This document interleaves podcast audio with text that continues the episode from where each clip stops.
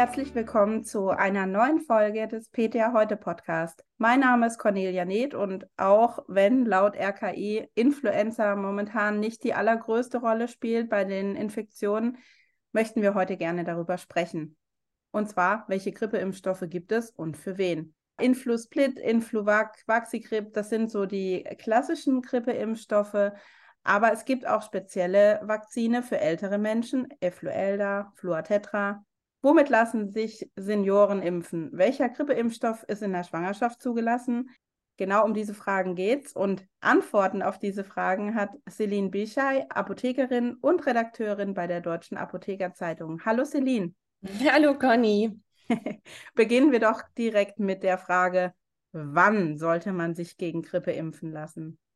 Ja, das Robert Koch Institut, also das RKI, empfiehlt tatsächlich die Monate Oktober und November als den optimalen Zeitraum für einen jährlichen Grippeschutz. Und das auch aus gutem Grund, denn sowohl eine zu frühe Impfung wie auch eine zu späte kann den Schutz vor einer Grippeinfektion einfach verringern. Warum ist das so, kann man sich dann fragen. Das hängt einfach damit zusammen, dass die Dauer des Impfschutzes zeitlich begrenzt ist. Zum einen dauert es ein bisschen, bis der Grippeschutz nach Impfung aufgebaut ist. Das sind etwa so zwei Wochen. Zum anderen ist diese schützende Wirkung jedoch auch kein Dauerlos. Also man hat dann nicht ein Jahr lang eine super, einen super Schutz vor der Grippeinfektion, sondern die lässt tatsächlich über die Zeit relativ schnell dann auch wieder nach. Und diese Empfehlung mit den Monaten Oktober, November rührt eben daher, dass das RKI möchte, dass man zum Hochpunkt der Grippewelle eben den optimalen Grippeschutz noch im Körper hat.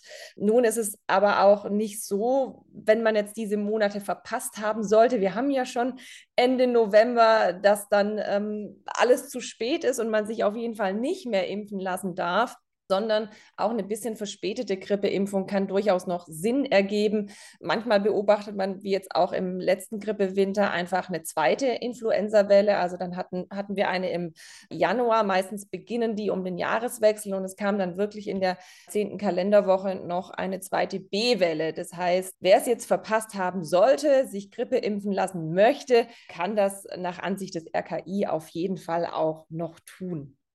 Das wäre dann definitiv was für mich. Ich habe es verpasst, aber ich überlege auch, ob ich es nicht doch noch mache, eben um im Januar, Februar dann geschützt zu sein.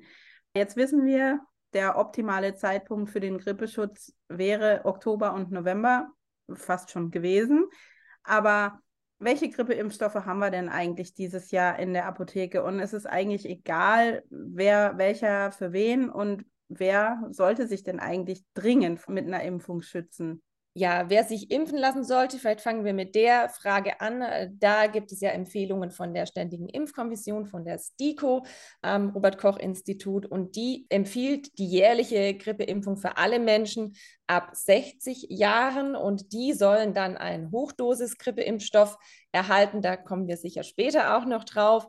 Dann sollen sich ebenfalls impfen lassen Schwangere und zwar ab dem zweiten Drittel ihrer Schwangerschaft. Wenn Grunderkrankungen jedoch vorliegen bei der schwangeren Frau, dann äh, rät die STIKO bereits im ersten Trimenon, also im ersten Drittel der Schwangerschaft, sich impfen zu lassen. Dann äh, auch nachvollziehbar sollen sich natürlich Personen mit einem Grundleiden, also wenn sie an chronischen Erkrankungen leiden, wie Asthma, COPD, wenn sie Herz-Kreislauf-Erkrankungen haben, Nierenerkrankungen, Diabetes, neurologische Erkrankungen wie Multiple Sklerose oder Immundefizienzen wie HIV, die sollen sich auf jeden Fall impfen lassen, genauso Bewohner von Alten und von Pflegeheimen. Und dann geht es weiter mit den Risikopersonen beziehungsweise den Personen, die mit den Risikopersonen in einem Haushalt leben. Auch die sollen sich vor Grippe schützen, einfach um dann auch diese Risikopersonen nochmal weiter genau zu schützen.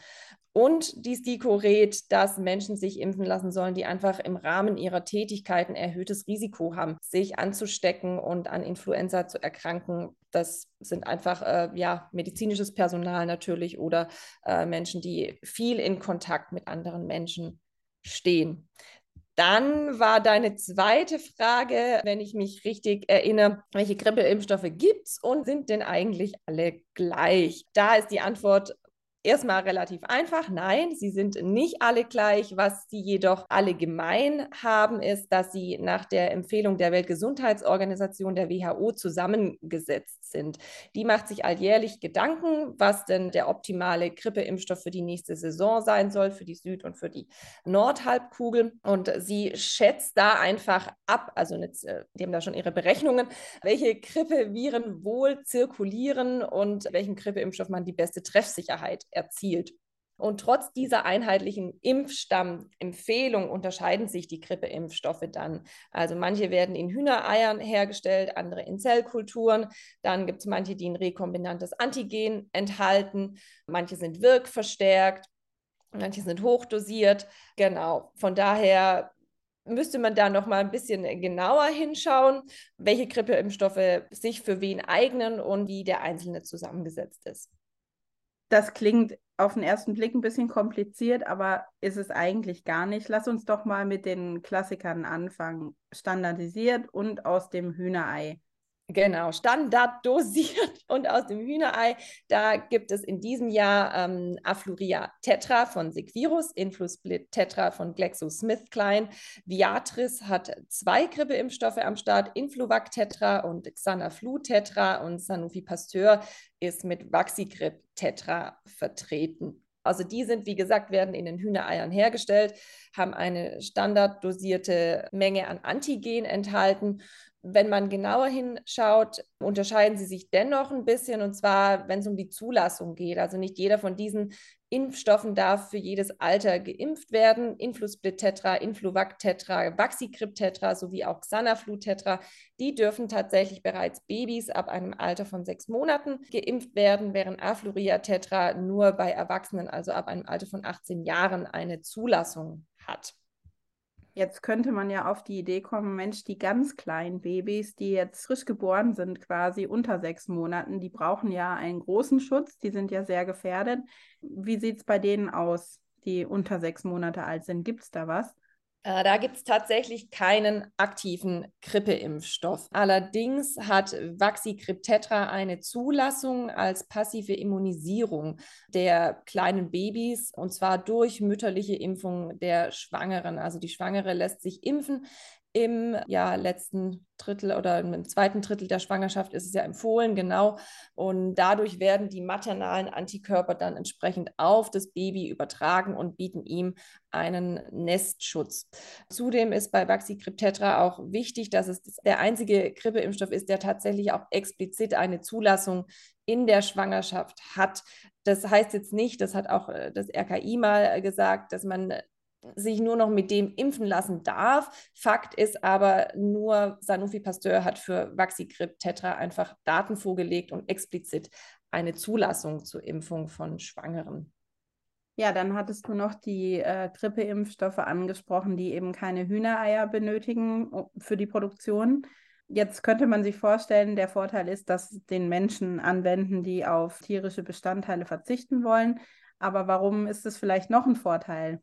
Ein Vorteil soll von zellkulturbasierten Impfstoffen sein, dass das Huhn, wo normalerweise oder früher, sagen wir so, nicht normal, wo früher hauptsächlich die Grippeimpfstoffe produziert wurden, nicht der natürliche Wirt, also nicht das natürliche Habitat von humanen Grippeviren ist. Das heißt, dass dieser humane Grippevirus sich in einem Hühnerei vermehren kann. Dafür muss er sich entsprechend anpassen.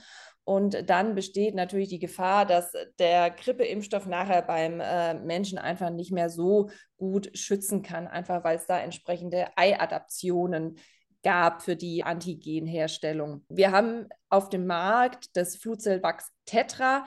Das wird in Säugetierzellen hergestellt und es gibt zudem einen anderen zellkulturbasierten Impfstoff, den Supemtec, der wird in Insektenzelllinien hergestellt. Allerdings ist es so, dass Supemtec ist von Sanofi Pasteur in diesem Winter nicht vermarktet wird. Er wäre noch der einzige Impfstoff, der auch ein definiertes Impfantigen hat, und zwar das Hämagglutinin. Und das wird rekombinant im Labor hergestellt. Genau, bei Fluzil-Wachstetra hingegen wird das komplette Virus in Zellkultur hergestellt und das wäre entsprechend noch ein, ein, Unterschied. Geimpft werden, wenn man jetzt noch kurz zu Fluzil-Wachstetra zurückkommt, darf dieser bei Kindern ab zwei Jahren und ob Supimtec dann im nächsten Jahr auf den Markt kommt, das wissen wir leider noch nicht. Ähm, ich hatte mal bei Sanofi Pasteur in diesem Winter oder im Herbst nachgefragt und die wollen sich derzeit hauptsächlich auf ihren anderen Impfstoff konzentrieren, auf Efluelda, den Hochdosisimpfstoff. Zu dem kommen wir wahrscheinlich jetzt.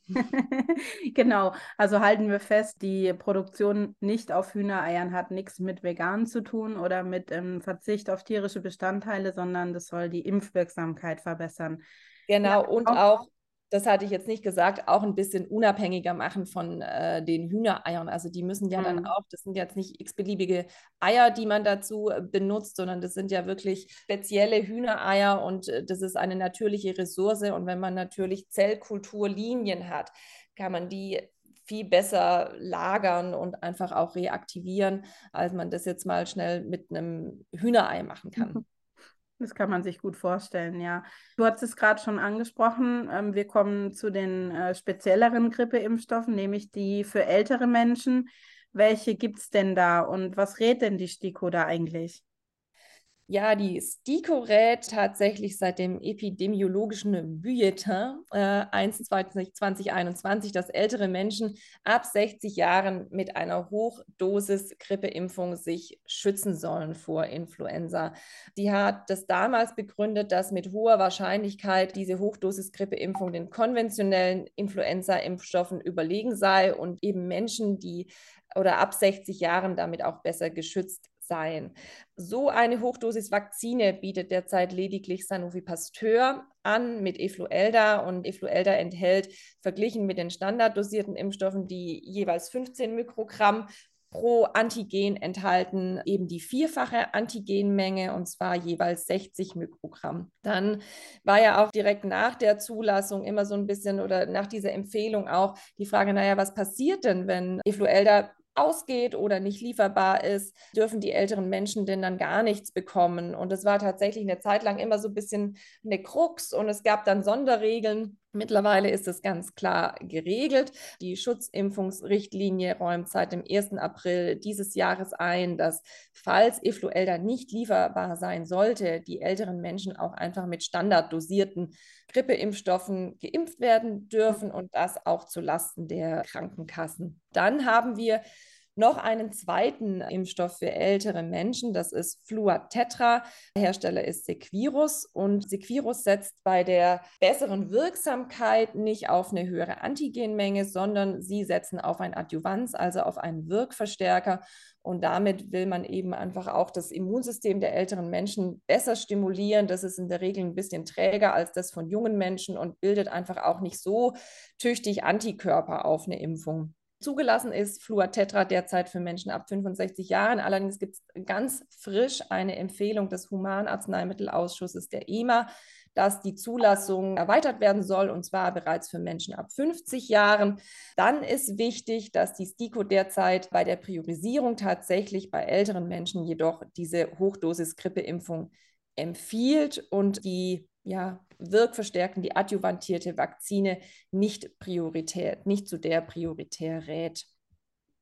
Ja, dann kann man ja festhalten, sie werden versorgt in diesem Jahr auf jeden Fall, auch Retax sicher versorgt. Allerdings ist es wahrscheinlich besser, wenn man Effluel da irgendwie kriegt, ne? Ja, ja, mit Sicherheit. Also ähm, wenn man der STIKO vertraut und ich denke, da sitzen viele kluge Menschen, die sich lange Zeit Gedanken ja. gemacht haben, dann ist das das Mittel der Wahl für ab 60-Jährige, genau. Das denke ich auch. Jetzt machen wir einen kleinen Sprung von den äh, über 60-Jährigen zu den etwas kleineren Menschen, nämlich den Kindern. Gibt es denn spezielle Kinderimpfstoffe? Wir haben ja gerade schon über die ganz Kleinen gesprochen. Das funktioniert dann eher über die Mama. Wie ist es denn mit den Kindern? Viele Kinderimpfstoffe hatten wir ja vorher schon, sind dann zugelassen oder sind keine mhm. speziellen Grippeimpfstoffe für Kinder, sondern sie dürfen einfach auch bei ähm, Kindern ab sechs Monaten geimpft werden.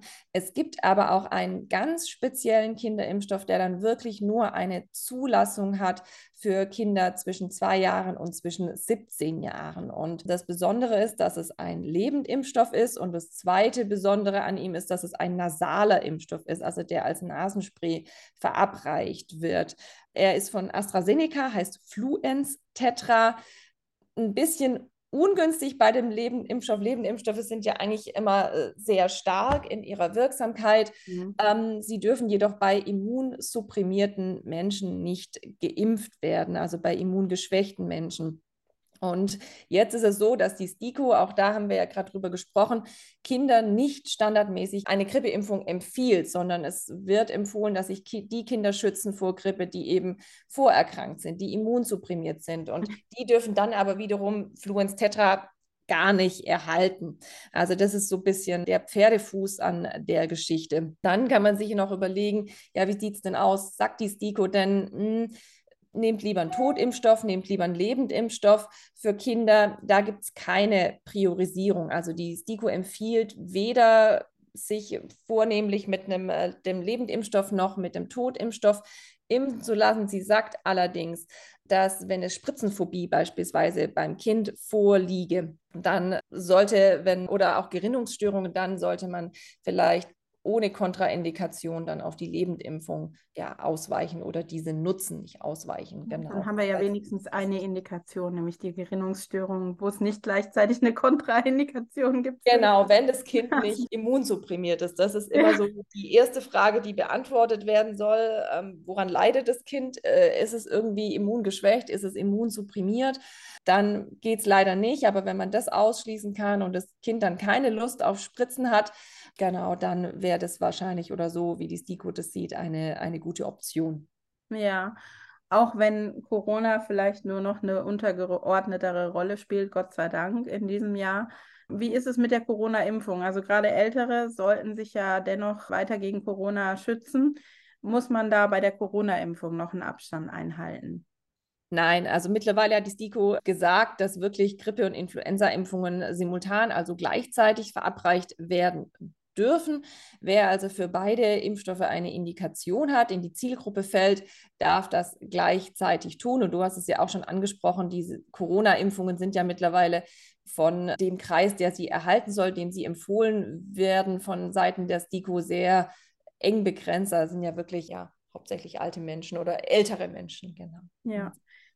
Ich glaube, jetzt haben wir so die wichtigsten Punkte geklärt ähm, zum Thema Grippeimpfung. Ich äh, werde jetzt mir wahrscheinlich gleich mal einen Termin machen. Ich sage vielen Dank, Celine, für die ganz vielen Antworten und bis zum nächsten Mal beim PTA Heute Podcast. Danke dir. Sehr gern. Vielen Dank auch. Tschüss. Tschüss.